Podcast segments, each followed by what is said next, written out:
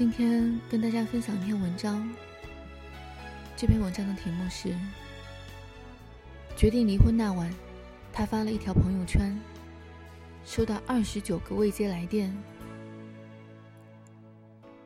我说了所有的谎，你全都堂姐决定离婚那一晚，发了一个朋友圈：“这样活着有什么意思？”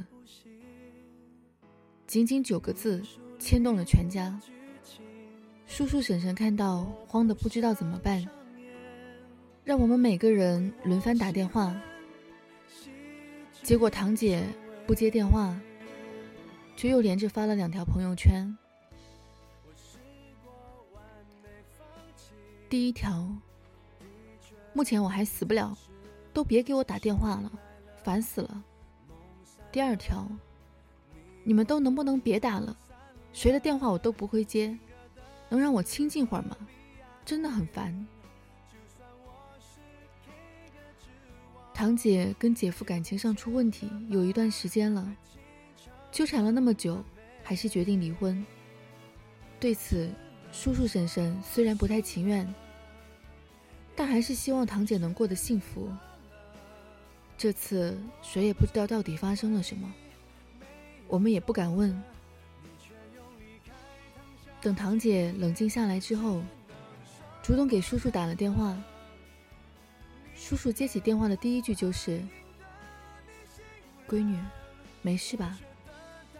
可不能做傻事。”堂姐在电话里道了歉，让我们不要担心。叔叔在这头应着，眼睛里泛着泪光。堂姐发泄完是没事儿了，可她不知道的是，那晚叔叔和婶婶一夜都没睡，婶婶一直在偷偷抹眼泪。说实话，这一点都不像堂姐，她不是那种不理性的人，从来不会把自己的负面情绪在朋友圈里大肆宣扬。这次应该是承受不住了吧。那些平常看起来不以物喜、不以己悲的人，其实都已经把负面情绪隐藏了起来。一旦爆发，就如开了闸的洪流一般，一发不可收拾。我知道，成年人早已失去了随时崩溃的权利，只能选择夜深人静的时候，悄悄细数伤口。凌晨的朋友圈。写尽人间悲欢。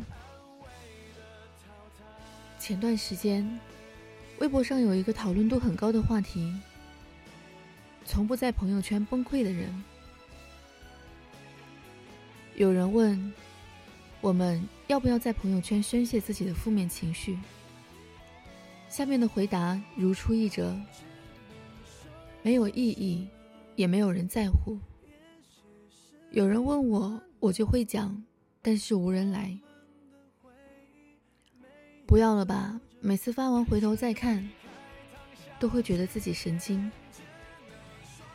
让我感触最深的一个回答是：负面情绪发朋友圈，只会让心疼你的人担心你，不喜欢你的人暗自自喜。这是我长大之后才明白的道理。你的悲欢只对关心你的人有用。对其他不相干的人来说都是矫情。无论你是深思熟虑写下的话，还是不经意间发的动态，只有对亲人来说才是阅读理解。所以，凌晨发朋友圈请慎重，深夜不适合做任何决定。朋友曾说，想真正了解一个人，就去看他凌晨的朋友圈。凌晨的朋友圈分享的歌曲。发的一些沮丧的话，吐槽着工作不顺利，这都是一个人真正想表达的情绪。因为这时候没有人会关注，悲伤难过只有自己可见。我朋友圈里一个出版社的朋友，虽然才三十多岁，他已经称自己为中年男人。有一次我加班晚，回去的路上刷朋友圈，看他发了一条：“苦难没有尽头，就在苦难里行走。饭吃不下，就多抽几根烟吧，过过烟瘾吧。”配图是一张烟头填满了烟灰缸的图片。等第二天再去看时，他已经删掉了。凌晨的朋友圈存活时间很短，纯属发泄，写完就删。不想被别人看穿自己的脆弱，也怕家人看到过度揣摩。大家都是成年人了，都有自己不为人知的难处。